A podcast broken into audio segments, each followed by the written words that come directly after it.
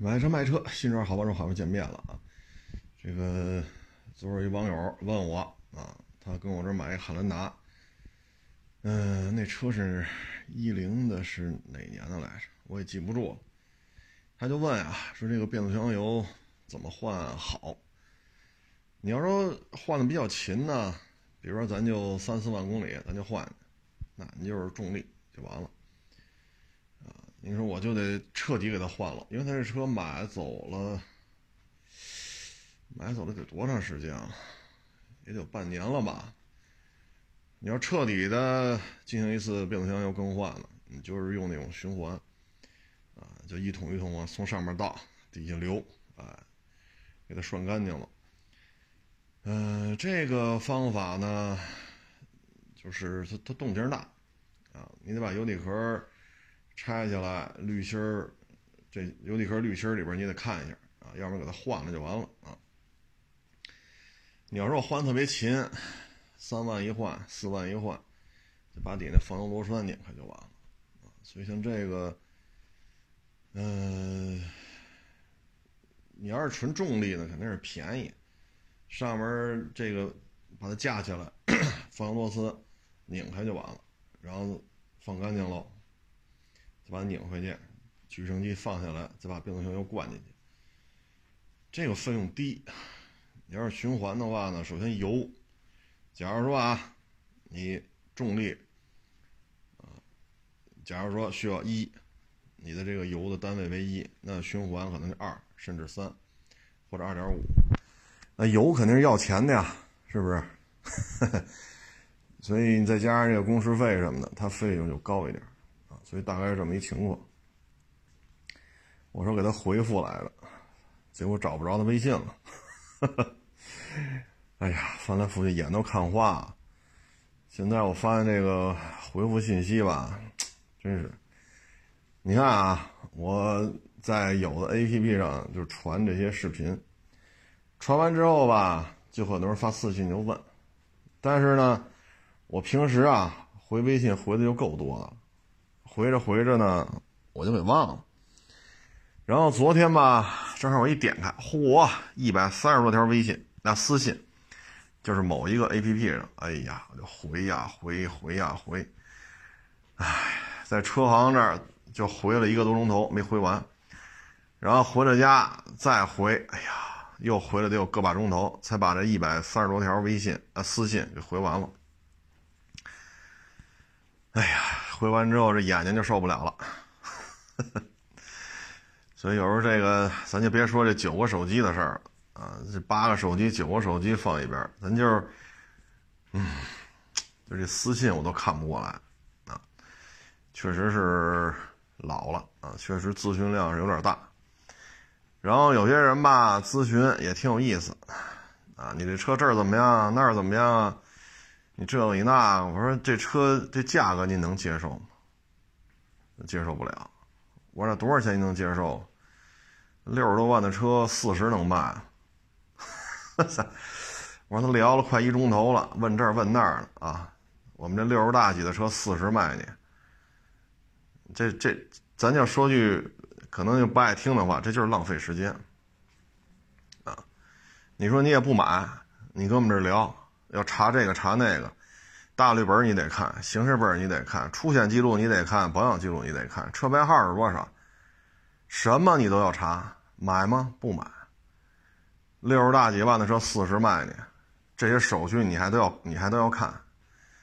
哎，所以这这一天一天啊，这种无用功啊特别多啊。包括你看我这华泰吉田啊，问悬挂的这那那这。我就我说你要上哪儿牌啊？他说上哪儿哪儿。我说您那儿不现签国六吗？你问我们这国二的车，你说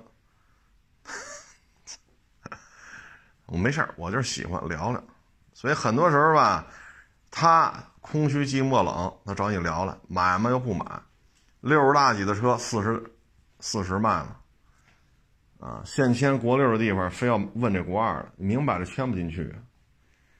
啊，他不考虑说你这一天一千多块钱成本，一天一千多块钱成本，他不考虑这个，我先过了嘴瘾再说，啊，他不考虑说给你增加多少工作量，啊，再说你也不买，你说你要大绿本，你要发票，你要行驶本，你要车牌号，你要干嘛呀？对吧？有些话咱就不不往下说了，啊，呵呵这这每天都碰上一堆这个，尤其是放假或者说平时周末啊，就这种空虚寂寞冷的人真是挺多的，啊，买卖又不买，要么你六十多万的车你四十卖我，那您这种心态，您说你何必呢？还查这个查那个？啊你说我们这卖的车，路试排五分钟，举升机排五分钟，还要怎么详细啊？还要怎么详细啊？哎，嘎巴巨整，发变巅峰，给油肉窜，小姐姐一手车，这是不是现在市场当中比较常见的一种一种一种一种销售方式？啊，我们这不说这个，什么发变巅峰，路试静态。举升机该有什么环节，咱都给你走到了，给你拍到就完了。唉，所以这就就你说这是昨儿端午节假期第一天，啊，就就好几波，微信跟人聊，啊，这一看啊平时忙，这可闲下功夫了，干点自己喜欢的事儿，得嘞，逮着我们就跟我们聊吧。嗯，我们这是做买卖。我们这不是心理心理慰藉的一个热线，啊，我们这不是来解决你心灵上的空虚什么的，这个那，我们收真金白银掏钱收的车，买就打钱，不买就下一辆。你说你还有那个自始终都不带问价的，啊，多少公里了呀？你车行在哪儿啊？你车行租金多少啊？这车这车你这个，你给我介绍介绍变速箱油怎么换呀？悬挂什么特？我看了半天，我说您问价了吗？我操！我没说我这车白送啊！我这卖这么多车，没有一辆是白送的。所以你说你看着这，你说，哎，说到这儿吧，我想起昨儿一网友发过一链接，挺逗的。上海一个男的，啊，名校本科硕士。啊没没说什么学校啊，反正意思就是 学历不错啊，四十八了，俩孩子啊，一个高中，一个幼儿园啊，然后一八年失业到今儿，说在外企啊干了将近二十年，在外企都做到高管了，这个那个那个这个啊，然后一八年到现在找不着工作，嗯，希望政府能给帮忙。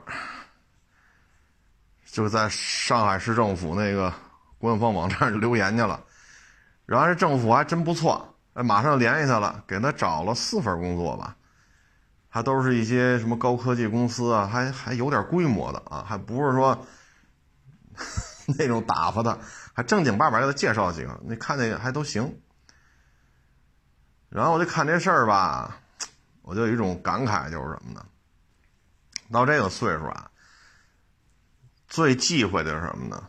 生二胎、生三胎，生完了失业，失业了又觉得自己挺牛逼的，什么都懂，拿出这点钱来啊，去创业，创业完了，一夜回到解放前，然后房贷房贷还不上，俩孩子仨孩子学费交不上，啊，然后妻离子散，然后跑滴滴去了，这是很常见的一种套路。或者说不跑滴滴去了，送外卖去了；或者说超市当理货员去了；或者说小区门口当保安去了，啊，这是很常见的一种状态。其实这个岁数吧，找工作怎么说呢？我个人感觉就是让人意外在于什么呢？就是说上海本地的啊，然后名校毕业，又是本又是硕。那首先啊，你当地你是有亲戚朋友的。其次，你是有大学的本科同学和硕士同学的；再一个，你这么多年职场打拼，总有仨好俩好的。这还是以这个岁数，我觉得这么高的学历，这么资深的一个履历，怎么会一八年到现在找不着工作呢？这我觉得有点意思。因为你这种招聘吧，就一般来讲，这么大岁数来，除非您特别牛，否则的话，也不可能说给你太高的薪水。为什么呢？人家现有的企业架构内，人家有管事儿的，大管事儿的，小管事儿的，对吧？底下有跑销售的，搞研发的，人家这个不是说初创型的公司了，啊，说二十多年前的搜狐，二十多年前的百度，是吧？二十多年前的这个 这个阿里巴巴啊，不是，所以像这个肯定会给一份工作，收入也不会太高，啊，也不会太高。这我觉得就是像他这个还行，他没说他房贷的事儿，他也没说他这两年创业的事儿，也就是说呢，房贷还好。他也没说一创业说几十万几百万就打水漂了，所以这个人到中年吧，就像咱们前两期节目说的是，照顾好照顾好老的，照顾好小的，啊啊，把媳妇照顾好了，然后呢，不要去投资，有班上上班去，没班上家待着，啊，然后不要做太高的杠杆。啊，说每个月还三万房贷，啊，说您现在牛，您一月挣五万，厉害，啊，您厉害。突然一下你要下岗了呢，或者突然一下您这公司就不行了呢，啊，那那您这三万的房贷怎么办呢？是不是？所以有人就是别做太高的杠杆啊，别去什么创业，这个那。其实，这个话题咱过去这一年多说过好几回了。你就在家待着，你别有什么太多的杠杆有点积蓄，有像他这也在上海这么多年，说外企打拼二十年做高管，他肯定也不缺房子了啊。吃点房租，照顾好俩孩子啊，无非就是一天三顿饭啊。其实这成本并不高。啊我觉得，唉，可能这哥们儿这个交际圈儿，可能是有点问题，或者说有些想法吧。你像咱们有时候就说了，嗨，不行，您就保安，像上上上小区当保安去，三千块钱一个月管顿饭，是不是？或者说那超市干理货去，啊，一个月三四千总能挣着吧？可能还是有些想法吧，毕竟咱也没名校毕业过，咱也没拿过这么高的学历。我想说的是什么呢？就现在这个岁数吧，其实这种遭遇的人很多，啊，这种遭遇的人特别多。嗯，你说老了吧？你说五十五十八，那也不说什么，他四十八，啊，还不能说岁数特别大。你说年轻吧？很多互联网企业三十五都不要了，三十四都不要，就面试啊，三十三、三十四都不爱要，所以这个确实有点根儿尬。你说领退休金吧，四十八也领不了，啊，四十八也领不了。你说应聘去吧，又差点，唉，所以我也特别能理解啊，特别能理解。嗨，有些时候就是想得开呗，啊，就想得开就完了。你像我们这有的同学，啊，比我大个一岁多，啊，也是在一个就算是旱涝保收的这么一单位吧，啊，无期合同这个那，这么多年也算管点事儿了，啊，也有点小级别了。前日子就说申请干保洁去，我说不疯了吗？我说这你比我还大一岁多呢，这岁怎么申请？干保洁去了呢，我说嗨，这你是不知道，原来他们这个岗位啊，啊分几个点儿，每个点儿呢四到五个人盯着，然后这几个点儿形成一个闭环，那我就不说它什么性质了啊，它这种工作性质，然后呢这几个点儿之间距离大致都是有那么二三十公里，几个点儿之间四五个点儿，然后呢他负责这四五个点儿。每个点儿四到五个人，二十四小时都有人盯着，啊，二十四小时都有人盯着，因为它是一个嗨，我就不说什么性质单位了啊，不给人找麻烦。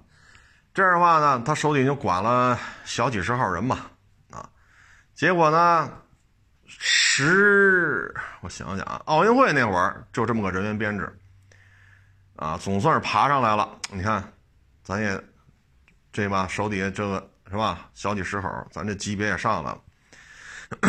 现在呢，自动化改革，自动化管自动化改改革，然后呢，每个点儿就留一个。给他建了一个特别大的一个，就相当于这个神经中枢似的啊，这么一个控制中心。然后你上这儿盯着了，你不是头吗？你上这儿盯着了。这边呢，就白天留一个人，盯够八个小时就下了，全都搞成自动化。自动化是自动化了，它现原来是打电话呀这个那，现在是高度自动化，但是数据都汇集在他这儿，等于他的工作量翻了四到五倍。然后呢，干了有几个月呀？反正去年开始干的，就这么高度自动化了啊！不是裁员嘛，减员增效。哎呀，他说这一下受不了了，工作量翻了四五倍！然后数据一旦出现什么问题，你晚上回家睡觉呢，电话打来了，数据不对，你赶紧来查一下吧。这几个点儿都在北京，每个点儿和每个点儿二二三十公里，你跑去吧。这点怎么回事？那点怎么回事？好家伙，你开着车跑去吧。虽说晚上不堵车吧？你这距离也太远了。最后说算了，啊，我也不干了，反正也是无期合同，他也开不了我，我申请调岗吧。他说你要调，就不是这收入了，啊，得往下降，啊，那降就降吧，干不了了，出了事儿罚款，出了大事儿还要承担这责任那责任，法院见了。他说：“我这岁数，我可真扛不住了。这工作量一下翻了四五倍，底下是自动化了，数据汇汇集到他这儿。他说我光审核这数据，我这八个小时什么都不干，就将将能审核完。咱就别说再做报备呀，再做匹配呀，然后再编成一个总表的，根本就干不完。然后晚上老打电话，没人了。过去不是四五个人一个点吗？二十四小时，什么时候都有人盯着。他说我不干了。我说那你调岗调哪儿去？嗨。”上我们那总部，那个负责后勤，呃，擦擦地，擦擦地，收发一下快递。哎呦我老天呐！我说这，我 我说你，我说咱拼了这么多年，不就为了爬上来吗？他说是爬上来了，我也成功了，对吧？奥运会那会儿我就爬上来了，爬到现在了，这也十几年了，真干不动了。工作量，他说血压都高了，现在原来没有说，这血压是正常的。这半年给累的呀，血压都都高了，低压都过一百了。现在，他说：“你看，现在就天天吃药了。”他说：“我真扛不住，不干了。蹲地就蹲地去吧，收发快件就收发快件去吧，是不是？这楼里这这桶装水没？打电话送，我就负责打电话，赶紧把水搬上去，给给谁那屋那水换了。”他说：“我现在就干这个。”我说：“行，这也算想得开的。”他说那想不开怎么办呢？根本就扛不住啊！谁能干谁上吧。这种高度自动化是底下都自动了，上面怎么办呢？因为现在就是减员增效，不可能说您这指挥岗您再弄一个双人编或者三人编，就一个人的编制。哎呀，我实在是干不动了，啊，这身体都扛不住了。所以有时候到这岁数吧，很多事情你确实也挺根儿尬啊。我说你熬着吧，自己想得开就行，反正无期合同。说是啊，无期合同啊。当年他还有过这个叫有毒有害那工种啊，他可以早早退休。他是有毒有害工种，干过干过多少多少年。嗨，我说那也行，这也快五十了，是吧？再熬几年，您这也就该退休了，挺好啊。我说这身体重要啊！你这玩意儿这岁数了哈，三天两头夜里一点、两点、三点、四点、五点，指不定什么时候找你呢。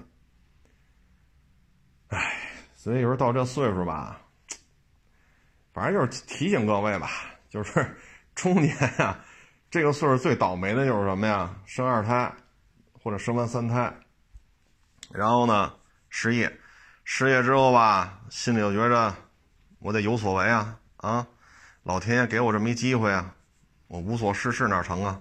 干，好歹也干这么多年了，社会上也走南闯北干，找个项目，呼啦啦一投，啊，几十万几百万，然后有个一年半载赔赔的 毛干爪净的，然后再一闹，咱一老婆一提离婚。这个岁数啊，这种都快成套路了，啊，很多人到这个岁数，家散了，就是这种套路啊。这个套路怎么说呢？我一直提倡的就是呢，能干干，不能干跟家待着，啊，无非就是一天三顿饭，啊，当然了，你说家里这个一点积蓄都没有，那那那还真不行，你还是超市还是保安呀，还是。送快递，反正你得干点去啊，挣三千挣五千你也得挣啊。你说家里还行啊，趁个说你像那上海这个这个求职的这位四十八了啊，他没说他有多少房产，但我感觉他在上海干了二十年外企高管，房产应该不老少啊，房产应该不少啊。你这几套房子在上海出租，他也有房租嘛，对吧？积蓄呢，只要不瞎造去，总是有那么一点点的。哎，反正这个务实呗，啊，就是务实，啊，尤其是现现在这个，可能就是特别年轻的半大小的这个年龄段的，他们可能对于这些不太务实的车吧，还是非常的喜欢，因为他年轻，啊，他还不知道柴米油盐。啊，他还不知道上有老下有小什么概念，啊，老子就是要玩 没钱没钱找我爸要去，没钱找我妈要去，啊，他脑子里就这个，他还没有说自己挣俩钱照顾照顾老人，自己挣俩钱把孩子学费交了，他没这概念，所以就是作就是造，唉，所以现在整个看吧，车市当中务实的东西越来越多，啊，务实。这就是这二年的一个主旋律吧，所以这个到这岁数吧，就是有些时候就得看得开，啊，就得看得开。愿意干呢，那就找事儿干呗，啊，不愿意干呢也正常，啊。你像我们家这边一个，怎么说呢，算是一个强力机关的吧，当完兵回来就到这儿干，啊，他这一片也负过伤。也立过功，啊，这不是吗？几年前就说了不干了，啊，马上就批，啊，马上就批，啊，因为立过功、负过伤，啊，这个身体的功能是受限了，啊，马上就批，批完了呢，干点自己愿意干的，平时弄点种点那个小盆景儿。也挺喜欢啊，上这个六环外边租一小平房，弄一小院子，不忙的时候就去那儿啊。这个把那小盆景儿啊，然后再种点这个什么什么那叫什么啊，种点葱啊，种点什么花生，再弄一点老玉米杆子跟那儿，哎，其实也挺好。啊嗯，所以就是千万别做太高的杠杆，做太高的杠杆，有的时候可能再打翻身仗机会都没有了啊。特别是这二年吧，啊，是一个内卷啊，嗯，不是那么高速扩张的时候啊。所以你看，现在经过这么一年多折腾，什么工作最好啊？老师啊。医生啊，啊，警察呀，啊，公务员啊，或者说事业编呀，最起码你不用担心说发不出工资了。最起码你不用担心说，突然一下这行业不行了，就像去年线上教育哈挣着钱了。啊，今年找工作了。啊，最起码你不会这样。啊，尤其是现在你说小学也好，中学也好。啊咱不说大学了啊，就是说，哪怕说公立的幼儿园啊，他这个工资都是有保证的。你看去年公立的说九个月吧，大概九个月不让不让开啊，包括学校什么的，人老师工资不耽误。但你要是说自己干呢，那这九个月你可怎么办呢？房租、人工，你真的就是扛不住了。所以你看，经过这么一折腾吧，啊，可能找工作啊，啊，包括考学呀，对于这方面可能就有所要求。但是现在门槛也很高。你像去年吧，有一网友把他家一车卖给我，也跟这聊，啊，你说。那真是名校啊！我不说哪个学校了啊，因为人家干的挺好的，别一说就知道是谁了。非常牛的学校，应该算北京的最好的学校两所中间的一所啊。然后呢，还读到了硕，啊，不是本了，还读到硕。然后呢，就就考嘛，也考上了啊。最后给你分配什么呢？只能您这个学历这么高。最后是去小学，啊，去小学干。他说：“我这应该去中学。”他说：“现在能今年能安排的只能去小学，啊。”最后呢，家里一想，哎，去吧，去小学省事儿。你不像说初三考高考高中或者高三考大学，压力多大，踏踏实实上小学也挺好，没有那么大的这种考学的压力。然后寒暑假，对吧？你将来有了小孩也方便，所以呢，就听了家里的安排了，就去小学了。也公立学校，啊，也有编制。他这学历在这儿呢，你要说技惊四座吧，倒没到那份儿上。但是确实这个学历这块儿，他们单位没人跟他比，啊，他们单位没人跟他提这事儿，因为比不了，所以就没跟人提这个。那就干就完了，啊，也他也喜欢这个行业，他也喜欢他这个专业，也喜欢教小孩儿。这不也挺好啊？疫情你这个那那这个，最起码工资不耽误啊。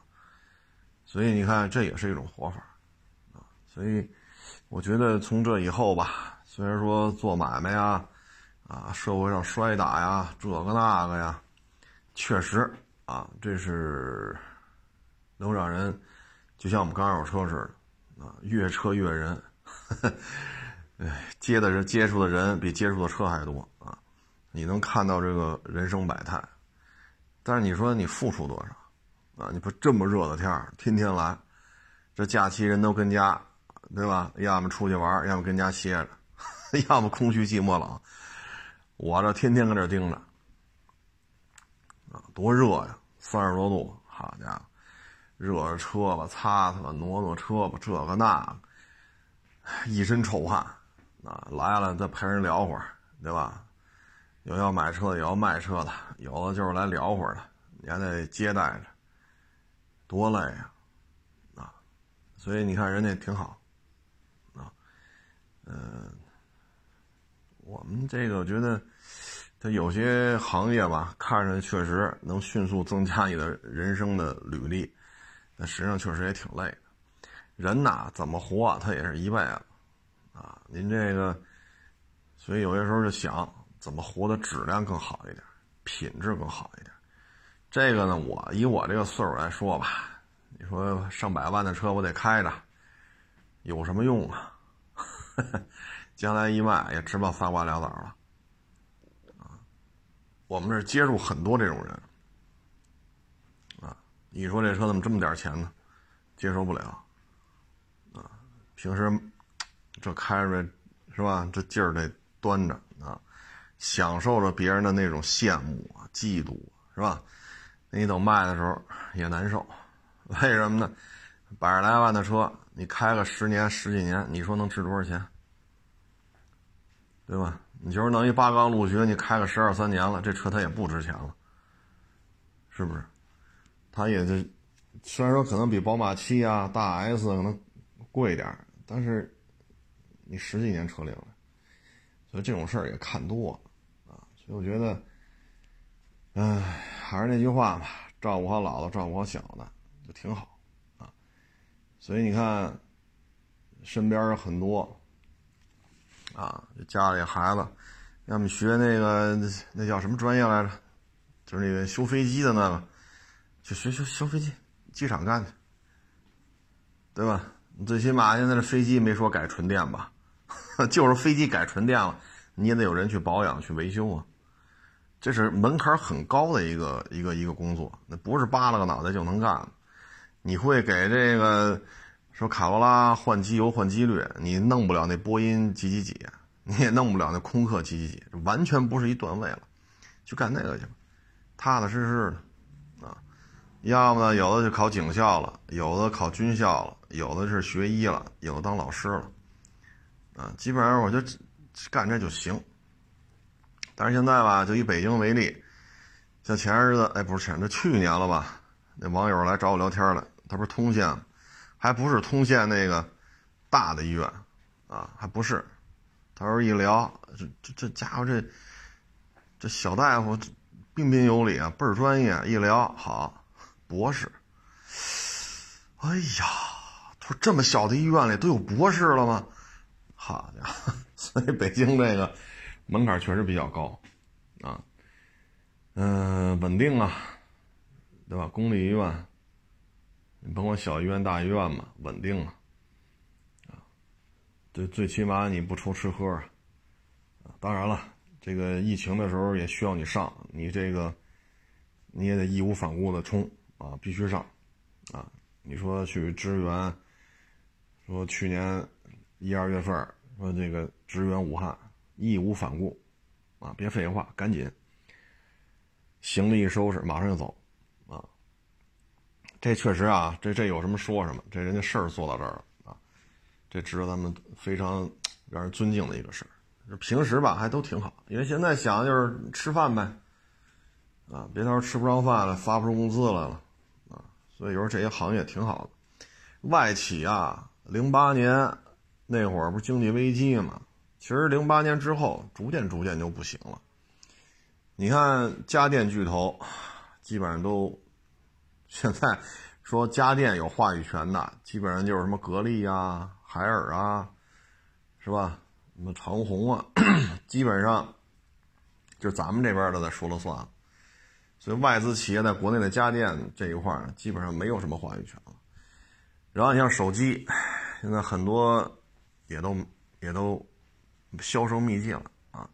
什么诺基亚、摩托罗拉，这逐渐逐渐也是现在比较火的。一说高新啊，这个那都是什么华为啊、啊小米啊、OPPO，现在火的是这个啊。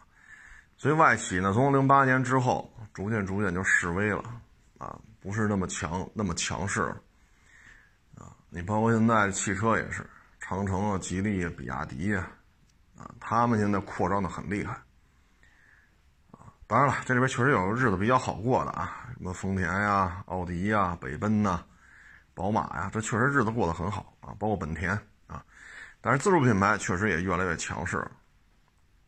这里边呢，其实你要作为一个外企，做了二十年高管的话呢，应该是一一几年初的时候就应该有这个判断。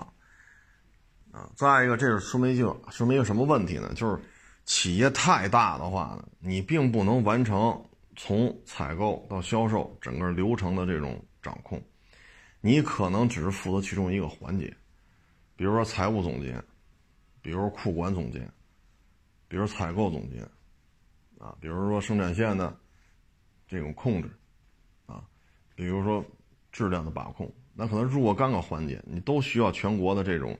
高级别的总监来统筹工作，但是这个行业从这一滴沙子、一粒米啊、一吨矿石、一度电、一吨水，到这边变成高附加值的一个产品卖出去，你掌控不了全部。所以在这里干的时间长了之后，他有的时候其实是这个行业的吗？是，但是对这个行业的了解呢，他是仅限他这个环节啊。你包括原来说这非常大的这个国企啊。你说从矿里边挖矿石，到这边卖什么这种镀锌钢板，那这么大的一个环节，一说就是六位数的员工，那你负责哪个环节？那我就负责修这几台机床。那您负责哪个环节？我就负责这个这汽水 这企业原来生产汽水，我就负责这汽水我还不负责生产，我只负责把汽水从这儿拉到各个厂子去。像这么高的温度，就每天都送汽水我就负责从库里边拉过来，送到每个厂子。所以，就这种大的环境，你可以做的，比如汽水的总管，啊，比如说你就负责这机床维修的总管。那一旦这个企业完了，你只是这么大一个环节当中的一个链条当中的一环而已。所以你一旦说散了，啊，你级别做的很高，他这一点散了，搬走了，这个企业在这儿基本上没有什么人了，留下的都是一些总部的，啊，负责这一摊地皮啊、建筑物啊，那你你怎么办？对吧？你怎么办？所以这时候就很难，所以说这种非常大的企业呢，要么你就是特别稳定的，啊，说这种不是特别稳定的，一旦它散了之后，你你很难找到一个对应的工作，啊，这确实是很麻烦，确实很麻烦。如果这企业特别稳定，那无所谓，啊，如果不是呢，这时候会一个比较较为难受的这么一个转换的过程。其实这个简单的说吧，这就是说得有一技之长。譬如说干饭馆，我就是当厨子，那这饭馆不行了，厨子总需要吧？您就是说烤串师傅是吧？您就是做寿司，您还专门做川菜，或者我都不会，我就会做盖饭，就盖饭这水平，但是我做的挺好吃，那也行。啊，所以这个产业链当中呢，采购，啊，前台的服务员，到那个账房收钱的，到厨子配菜、洗菜、切墩儿，那您把厨子这事儿干好，他也行，无所谓，啊，或者说咱去小学也好，中学当老师，你语文、数学是吧？英语，啊，这些主学科，咱当个老师，啊，这也行，啊，这也可以。就怕什么呢？非常庞大的一个产业链，大到什么程度？到大到啊，没有用资本来衡量自己的时候啊，说自己不能成为资本的时候，都做不了这买卖。然后您在这个这么大的企业当中，就像刚才我说的，您是负责什么呢？你是炼钢还是炼铁呀？都不是，我就负责把汽水从汽水厂拉到各个车间去，拉到各个厂房去啊。那这个企业要倒了吧？您这事儿就不好办了，所以有时候，唉，怎么说呢？学这个学学什么东西啊？这真是得有一个前瞻性啊！你说这企业它要倒不了，它也不可能拖欠工资，你就干吧，那行啊，咱就在这干。哎呀，否则的话，你看最近这状态，是吧？这种事儿最近我看网上也写了不老少啊，什么这是四十八的，那但是上海市政府确实做的很好啊，马上就回复了，写的倍儿专业。上海市政府的这种管理水平啊、专业度、人文关怀确实打一高分，马上给安排工作啊，你去谈吧啊，三四家企业，这得给上海市政府点个赞啊，嗯。其他的我还看见有有几个啊，说有的是五套房啊，然后年入五十万啊，开个六十万的车啊，然后房贷差二百，俩孩子，现在公司裁员了，十分焦虑。哎，就这种东西，我看那玩意儿，哎，总而言之吧，就是人啊。成年人的世界里没有容易的，啊，要么你就是年轻的时候顺风顺水，但是岁数大了，花无百日红，人无千日好；要么你年轻的时候吃大苦受大累，逮谁都踩过踩过你，啊，逮谁都啐你一口吐沫。那你岁数大了，哎，你也就有顺风顺水的时候，啊，反正人这一辈子太顺了，不是好事儿。吃点苦，受点累，啊，这个被社会毒打一番，不见得是坏事啊。但是呢，尽量是吃苦要趁早啊，吃苦要趁早，你千万别顺风顺水，等到四十多了、五十了，再出现一些问题，那这事儿真的是不好办。啊。唉，反正身边这些人吧，家里这孩子，我看考什么学的都有啊。各有各的安排，但是总体看吧，反正按照目目前看，修飞机的啊，上警校的，嗯，读了师范的啊，回来当老师的啊，这还都行，还都可以。其实呢，你真是说我，比如去这个后厂村啊，我去这大厂，我一年挣八十，我一年挣一百，好家伙，天天九九六。啊，恨不得九九七，因为我这有一网友，他就是这种工作性质，真能挣，这有什么说什么啊，真能挣钱，但是非常的累，啊，累到什么程度呢？累到都感觉很压抑了，啊，天不亮就准备，啊，等下了班晚上九十点钟了，九点来钟下班就算早的了，一个礼拜也就休息一天。啊确实也得到重用了，级别也高，一年百十来个，确实收入也不低啊。快四十岁了，在互联网企业能做到这种程度也是了不得啊。然后还有股权，一旦公司上市了，那就是千万级的。但你看累成什么样啊？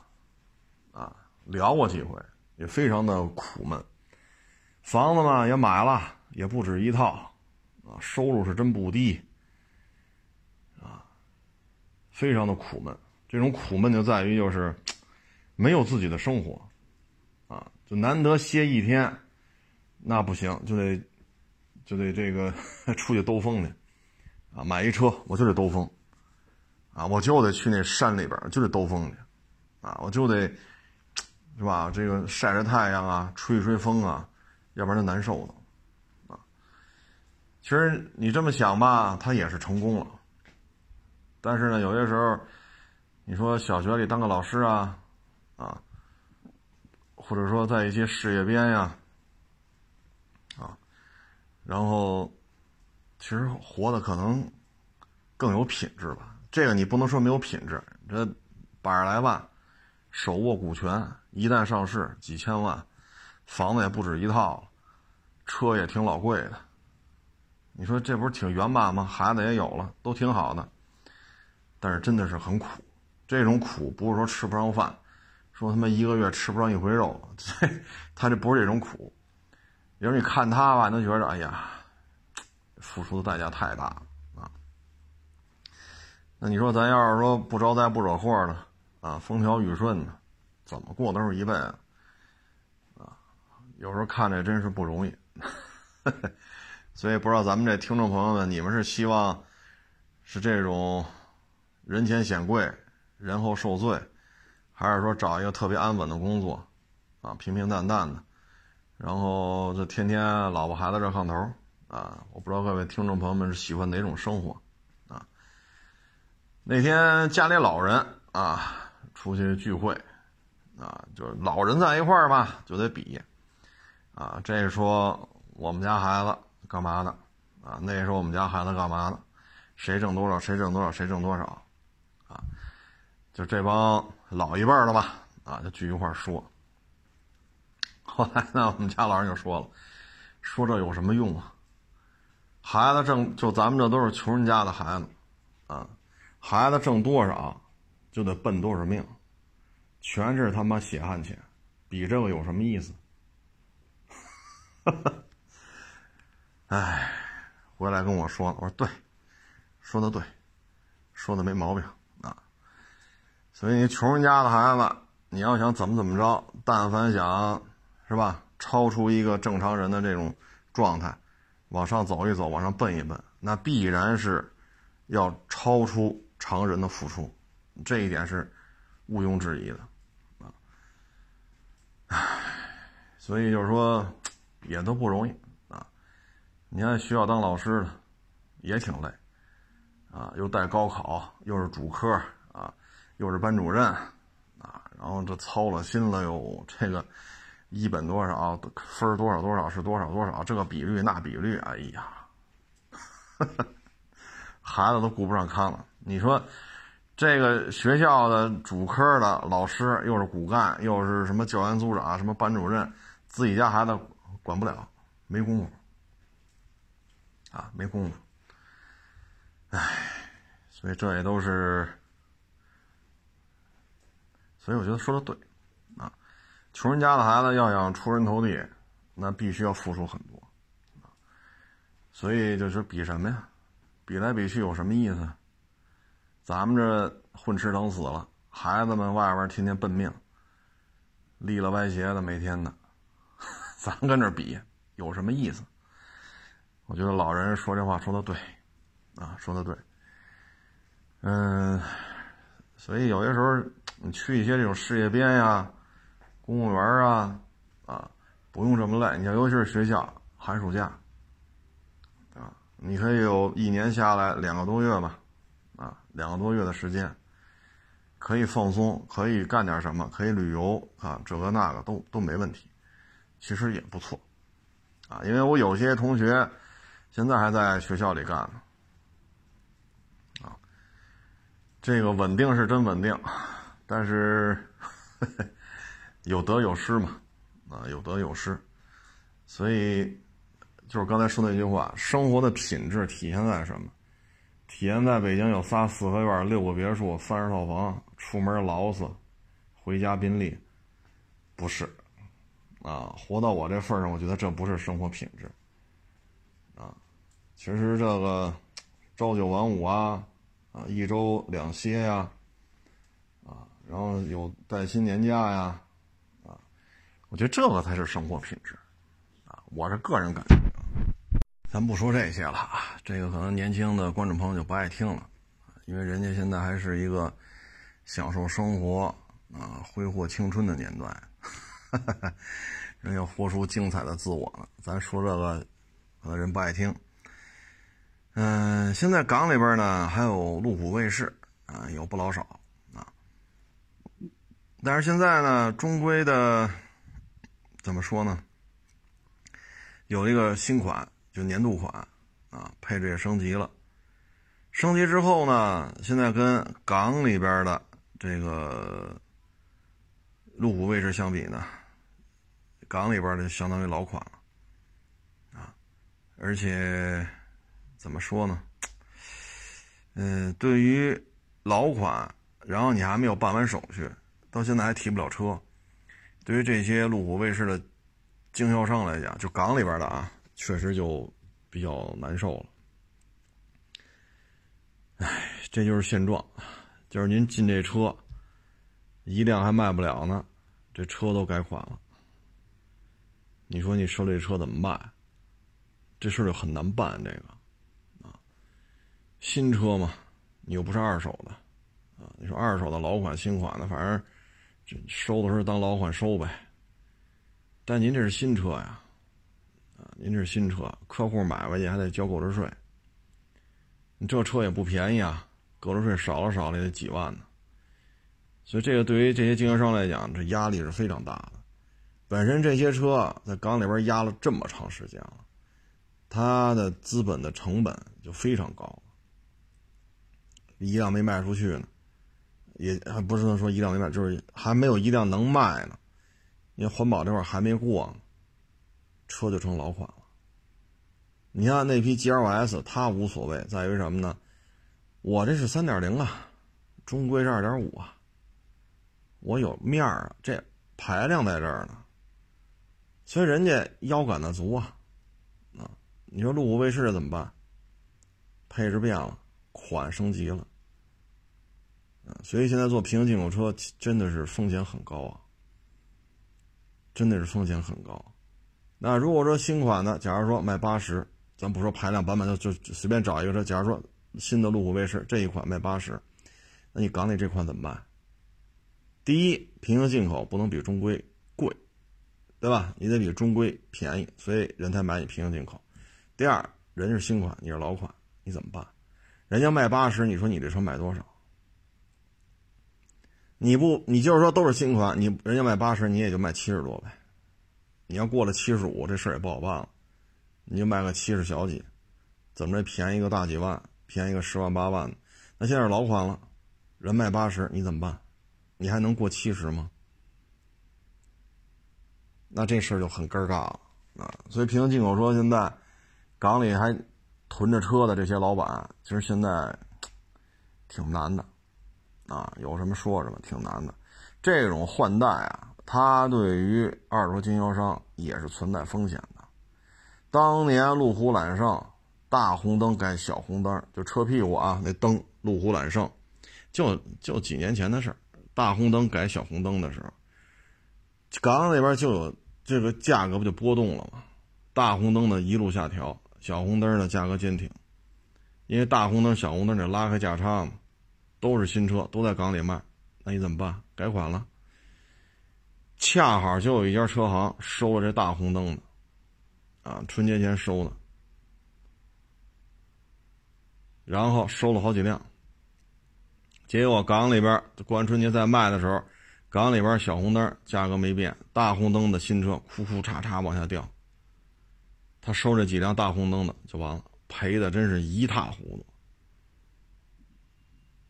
赔的就都不是说割肉了，赔的属于卸胳膊卸腿了，真是赔的一塌糊涂。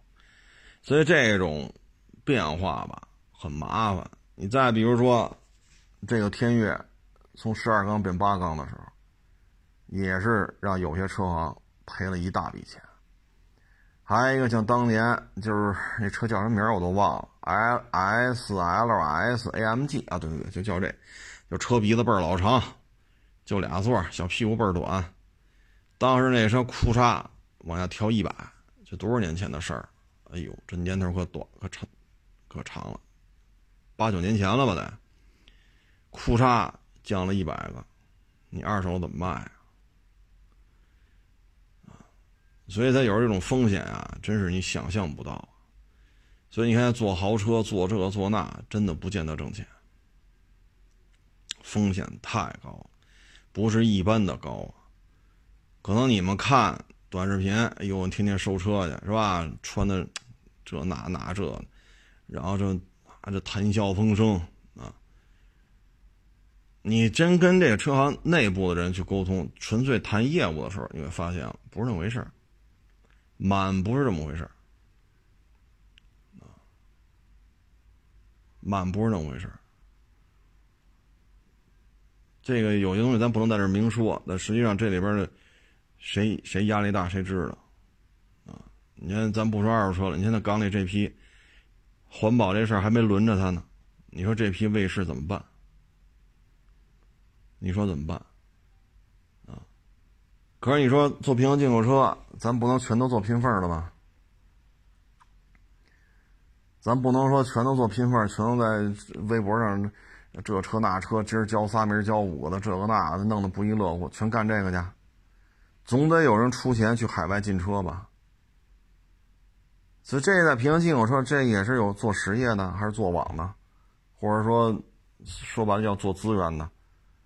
你做资源的就是拼缝嘛。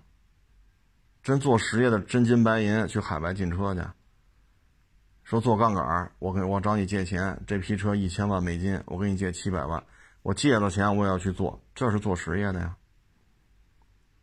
那弄到最后没人去做了，那拼缝怎么弄？那微博弄得倍儿热闹，那那那弄车吗？那都去拼去了，那是没风险。今天这车多少钱？今天是七十八，行了，七十八万五卖了，挣五千。明儿这车明儿暴跌了，这车七十了，行了，七七十万零三千卖了，挣三千。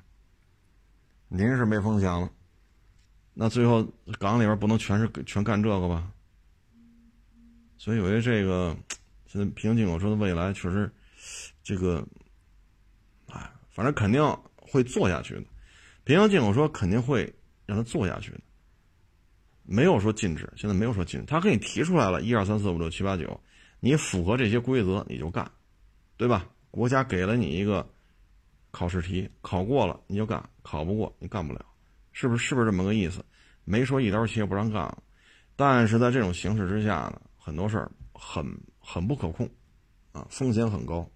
你包括现在这做新车的，还有更厉害的，直接找他找厂家，这个车型我都包了，然后他 跟厂家签个协议，这条生产线每个月多少辆。我把钱付了，你给我生产出来，但是只能由我来经销。所有四 S 店有权利从我这拿货，没有权利从你这拿货，但仅限于一个什么什么什么车。还有这么干的呢，啊，还有这么干，弄得好那是挣钱，啊，那真是真是挣钱；弄得不好呢是真赔，啊，所以这里边风险肯定是有的。做车行吧，这过了一个高速增长的环境了，所以很多问题现在逐渐逐渐在显现吧。你包括说做自媒体也是，做自媒体也是，短视频平台的玩法跟过去长视频不一样，啊，不一样，它的语言表达方式、标题、内容啊，包括怎么去蹭热点、怎么去蹭流量，完全不一样。所以你看，有的玩长视频玩的风声鹤唳的，一到短视频平台一般，所以后台呢就得就得操作，就得运作，啊，不运作就不行，啊，但是呢，你看这些做短视频的风声鹤唳的，他们将来随着科技的进步，社交社社交平台啪一更新，又有一波新人出来，这就是江湖，这就是社会。嗯，反正跟厂家关系好的就能活呗，跟厂家关系不好的就不行。现在很多的玩法都是，投资人有投资有关系，需要一个人出镜，得嘞，就是你了，怎么分钱？签个合作协议，然后设立一个什么什么的号，但是这个号是归投资人所有，不归你所有。啊，不归，比如说我海沃士车，如果投资人投说。就这么弄了啊，砸二百，砸二百个，啊，短视频、微博砸，弄粉儿上首页，那海沃士车就归人家，不归我，明白这意思吗？哪天谈崩了，就把我给踹了，人再找一个，接着以海沃士的名义接着干。所以现在呢，是属于资本找人来干这活像一五年、一六年那会儿是谁？愿意表达自己的观点，谁愿意自己投钱干视频，那谁就能够享受这个流量。那会儿就是这样啊，但现在不一样了。现在说我有钱，我我买个相机去，买个三脚架，买个买个大三元镜头，你给我拍啊！我我我也说啊，哪个卖的好我骂谁。这时代不一样了啊，时代不一样了。所以现在做自媒体的，基本上后边没有资本运作的话，想再说一下脱颖而出很困难，很困难。因为我也看一些媒媒体的号啊，就负责揭穿这些自媒体。我觉得这哥们也挺逗的啊，这个号是怎么来的啊？怎么弄的这个那个？哎呀，嗨，其实。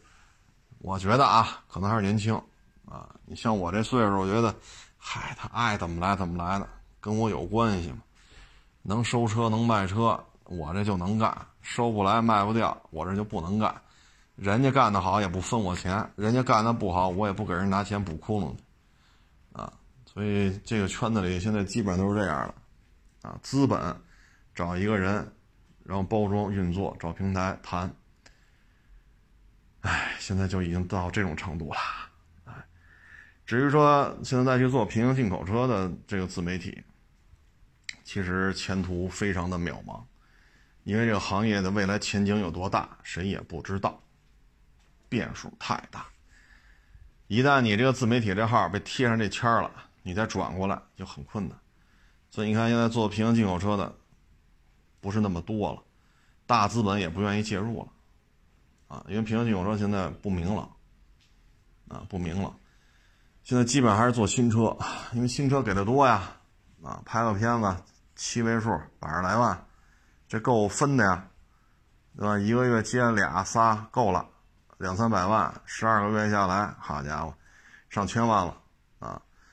咱们这个能分一分呀，但是有的号呢砸钱砸的可厉害了，砸到现在了还是不盈利，还是不盈利，为什么呢？就知道找厂家要钱去，跟平台合作弄位置这个那，但是你这个团队对于汽车不是太了解，对于汽车不是太了解，包括私下里也是我，我现在确实做到这儿，我粉丝这么多，但我对汽车确实不了解，说着说着就是就就经常出现这种问题，要么说偏了，要么说水了，也很苦恼。我不说是谁了啊，这比我粉丝多多了。那怎么办？没办法，资本给你架这儿，你签了合同了，按月给你开多少工资，没少你钱吧？那就干吧，盈利吗？不盈利。啊，但也雇了这么多人，拍这么多片儿，这个那个那个这个，哎，所以现在有时候也挺难。啊，纯粹吃厂家吧，你要没有足够的人脉，没有这么三五个特别好关系特别好的主机厂，这饭你也吃不上。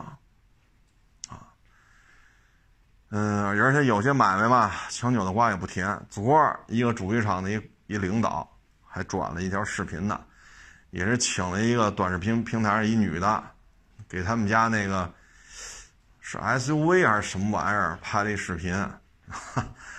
哎呀，我一看这太愣了，这往里切的，这不会再有后续合作了。这个片子拍的太愣了，它有流量，它有知名度，啊，它貌美如花。但是他是他那个圈子的，你哭嚓拽到这汽车圈子了，特别的生硬，啊，特别的生硬，所以这也很难再有第二次了。现在基本上呢都是，当你看到他从零到一，从一到一百的时候，其实人家背后已经策划六个月了。从设立这账号之前，可能就已经策划六个月了，啊，就现在基本玩法就是这样。至于说。说有的网友来，我想创业，这个那，哎，您愿意拍，我支持。但你要说我拍半年，我能不能干一百万粉丝？我拍的明年的今天，我能不能干到一千万粉丝？唉，现在不是说谁粉丝多的问题，现在是你能不能从甲方那，这圈子管叫甲方爸爸嘛，就是能不能从主机厂那儿拿到合约，说这片子三十万，你干吧。我就找你海沃士车，你给我拍吧，三十万，你能拿到这个活儿，你他妈一个粉丝都没有，都不叫事儿，这都不叫事儿，你明白这意思吗？只要甲方爸爸拿你当儿子看，你这活儿就有了，粉丝有多少不叫事儿，所以有些时候一些年轻人来了跟我这一聊，我说这弄反了吧？人现在不是说你粉丝多就怎么的。粉丝那可以买啊，可以买。你看我这微博做了有十年、十一年了，这不是才六十哎六十二万吗？这才六十二万，我都做了十一年微博了，又怎样？那买分分钟的事儿。我今儿掏几百块钱，明天我这微博就过一百万了，有什么用？所以这这圈子呢，我就不能说啊，不能说出来谁是谁，因为咱不是给人拆台来的啊，咱不是这个目的，只是说不要想着说我有多少粉丝我能接着活您这完全想拧了，人家一个粉丝都没有，人能接着活人现注册一微博，或者说把原来自己私人号的微博现改一个名儿，然后怎么怎么着，怎么怎么着，跟平台签呀，这那你给我推广，这个那买粉儿啊。所以各位要把这个关系捋清楚，啊，你要是说能跟甲方爸爸其实摆一桌是吧，撸撸串，喝点啤酒，吃点花毛一体，有没有粉丝算个屁，你明白了吧？所以很多年轻人来了之后吧，这想法我都觉得整个蛮拧，整个蛮拧。你要说一四年、一五年、一六年，你说我自己投钱啊，买设备，雇花钱雇人拍吧。拍的好不好？反正我拍了，那会儿有这种可能性，但现在不行了，现在不行了，啊，反正就这么一说，我估计很多可能这一期吧，可能很多年轻一点的网友就不爱听了啊。但是这社会现状就是这样，就是这样啊。我们节目当中啊，你也别问我是谁，咱不是说。给人家揭老底儿，拆人台，让人下不来台，人能接着厂家活我接不着，我嫉妒，我给人抖了了，咱不是这个目的，啊，咱录这个节目不是这个目的，咱只是告诉你，你要这么干，说买一个现在五 D 四了吧，说买个五 D 四或者五 D 五啊，买一大三元，买着买着那个什么三脚架、滑轨、摇臂，啊，请摄像，请剪辑，是吧？然后拍我这。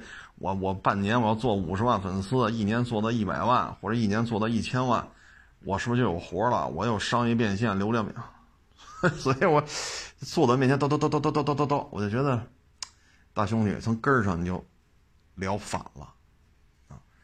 反正跟各位提个醒吧，年轻就是资本，你可以肆意挥霍你的青春，因为你年轻，年轻就是资本，这话说的没毛病。但是有些折腾之前吧，你得想好了。啊，你现在想好了，你别到时候折腾来折腾去，你发现整个满拧，啊，整个满拧，人家都是先找着这个，比如说我种苹果，这有人收这苹果了，我才去找这地，然后我再去种这树，甚至于我都不弄这块地，你们家有苹果吗？有，多少钱？要，人这边给一个很很很好的价格，我直接卖给他，我连一棵苹果树都没有，只要有人跟我谈了，说这个。三十万吨苹果，你弄去吧，多少钱？那你这就挣了，明白这意思吗？但是现在有些年轻点的网友来了啊，这个我先包他二百亩地，我现在买苹果树苗去，我这个不撒农药，我这怎么弄这地子？不是说你不能成功，但你这点苹果树成了气候，那是几年以后了，而人家呢，半年前都谈好了，单子合约都拿到手了，现去摘苹果就完了。就找你这样的，三年之后你这样的，二百亩能产多少？全包多少钱？最大的利润是人家，吃最多的苦是你，啊！而且你现在做自媒体，你现在这么做，你还未必能吃上点肉渣喝上口肉肉汤，啊！现现在就是这么一个，就是这么一个现状啊！你像我这个老么咔哧眼的啊，十小几年了不红。呃，半死不拉活的啊！像我这属于想得开，我就怕您这年轻人你想不开啊！你想不开不就麻烦了吗？是不是？成了，这不多聊了啊！这个今天这一天也是够累的，非常的闷热。今天北京啊，非常的闷热。下完雨之后呢，凉快一点啊，但是白天真的是很闷，湿度很大啊。行了，不多聊了，谢谢大家支持，谢谢捧场，欢迎关注我的新浪微博“海阔试车手”微信号“海阔试车”。